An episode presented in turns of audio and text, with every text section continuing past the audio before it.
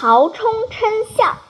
古时候有个叫曹操的人，别人送他一头大象，他很高兴，带着儿子和官员们一同去看。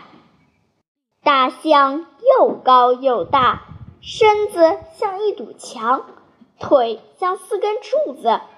官员们一边看一边议论：“这么大的象，到底有多重呢？”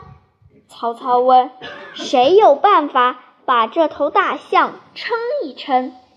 有的说：“得造一杆大秤，砍一棵大树做秤杆。”有的说：“有了大秤也不行啊，谁有那么大的力气提得起这杆大秤呢？”曹操听了直摇头。曹操的儿子曹冲。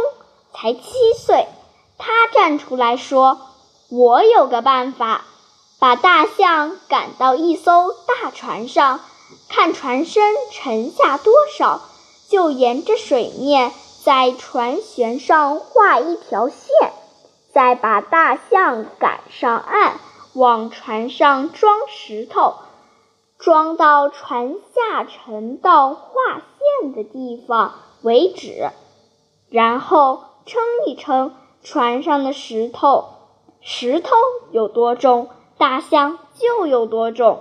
曹操微笑着点一点头，他叫人照曹冲说的办法去做，果然称出了大象的重量。